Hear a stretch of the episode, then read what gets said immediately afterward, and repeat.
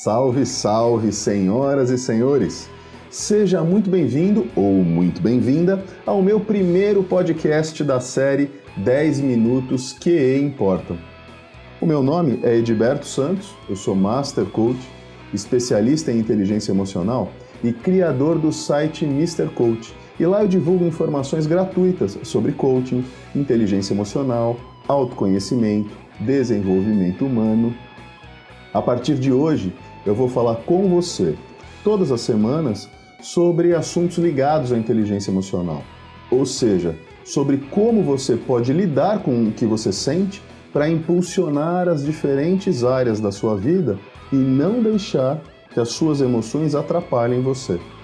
Eu vou gravar uma série de áudios rápidos, com até 10 minutos, uma vez por semana. E a gente vai falar aqui sobre o seu trabalho, sobre a sua saúde, sobre os seus diferentes relacionamentos, família, filhos, amigos, colegas de trabalho, e como fazer para que as suas emoções ajudem você a melhorar significativamente cada uma dessas áreas. Animado? Animada? Bom, eu tô e muito. Então vamos lá? Uh, we have had some technical problems. Wow!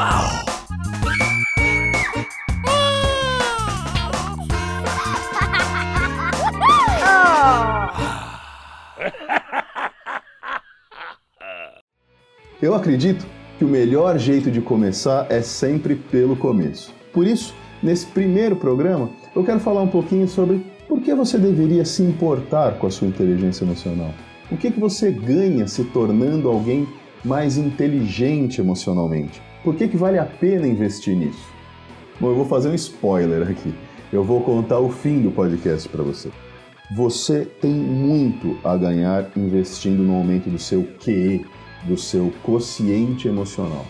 Inclusive, a brincadeira com o título desse podcast vem justamente daí: 10 minutos que importam. Te mostrando já no título que o seu QE, o seu quociente emocional importa. E muito. Inteligência emocional, ela está relacionada com a capacidade de identificar e gerenciar emoções, tanto as suas como a dos outros. Isso faz tanta diferença na vida das pessoas simplesmente porque a espécie humana, nós, somos seres emocionais. As nossas emoções, né, o que a gente sente, controla a maior parte das nossas decisões, dos nossos comportamentos.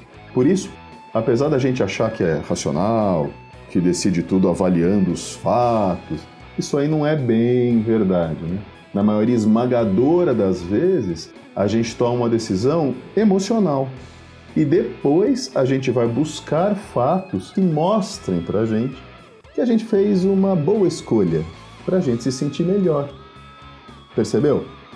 Até quando a gente procura uma razão lógica, uma razão racional, o que a gente está tentando de verdade lá no fundo é nos sentirmos melhor. É um sentimento. Olha aí a emoção de novo.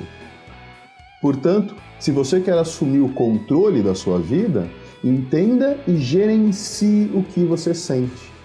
Existem centenas de estudos mostrando que as pessoas que são capazes de lidar com as emoções de uma maneira mais equilibrada, elas levam muita vantagem sobre as que não têm essa capacidade. Então, por exemplo, no livro uh, Inteligência Emocional 2.0, os autores comentam que, eles, numa pesquisa que eles fizeram e mostrou lá com centenas de empresas, mostrou que 90% dos colaboradores com melhor desempenho possuíam um alto QE, enquanto que só 20% dos colaboradores com baixo desempenho tinham um alto QE. Outra pesquisa mostrou que pessoas inteligentes emocionalmente têm 25% mais chance de se manter saudável e 30% mais chance de construir relacionamentos harmoniosos, duradouros. Agora, uma boa notícia quando a gente compara QI com QE, ou seja, o quociente de inteligência, o QI, e o quociente emocional, o QE, é que o seu QI, a sua inteligência cognitiva, lógica, racional, ela não pode ser desenvolvida. Ela permanece mais ou menos constante por praticamente toda a vida. Enquanto que o seu QE, ele pode ser treinado e ampliado, seja qual for a sua idade, seja qual for a sua história de vida até aqui.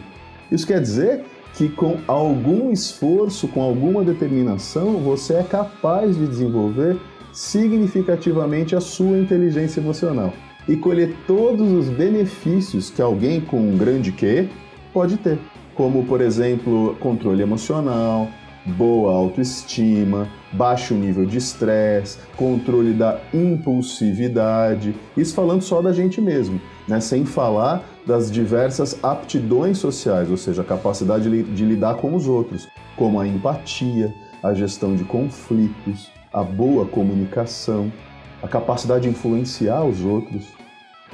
Portanto, se você está buscando uma maneira de impactar positivamente alguma ou várias áreas da sua vida, se você não está conseguindo o resultado, o resultado que você gostaria em algum setor, uma estratégia quase à prova de falhas para reverter isso é investir no aumento da sua inteligência emocional. E é exatamente por isso que você é meu convidado ou minha convidada para acompanhar esse bate-papo semanal sobre as nossas emoções. A semana que vem eu vou falar um pouquinho sobre algo que eu acredito seja do interesse de todo brasileiro neste momento, né? que é como o aumento da inteligência emocional pode ajudar você nesse momento de crise, principalmente sobre como ela pode te ajudar a manter o seu emprego. Então, se a sua empresa está retraindo, se você está inseguro ou insegura com a sua situação lá no trabalho, se você está com receio de perder o seu emprego, eu não perderia o programa, esse podcast, o próximo da semana que vem, tá? Se você tiver alguma sugestão de tema, de assunto que você gostaria de ouvir aqui no podcast sobre inteligência emocional, sobre emoções, se você quiser falar comigo, entrar em contato, quiser mandar uma crítica, é, fazer alguma pergunta, o meu e-mail é contato arroba mrcoach.com.br Mr. Coach se escreve mrcoach com ch. Tá? Você também pode entrar em contato através do site www.mrcoach.com.br. Bom, eu espero que você tenha gostado desse nosso primeiro podcast, explicando um pouquinho para você por que, que é importante você trabalhar a sua inteligência emocional, o que, que você ganha aumentando o seu QE. Nos encontramos em breve. Tchau!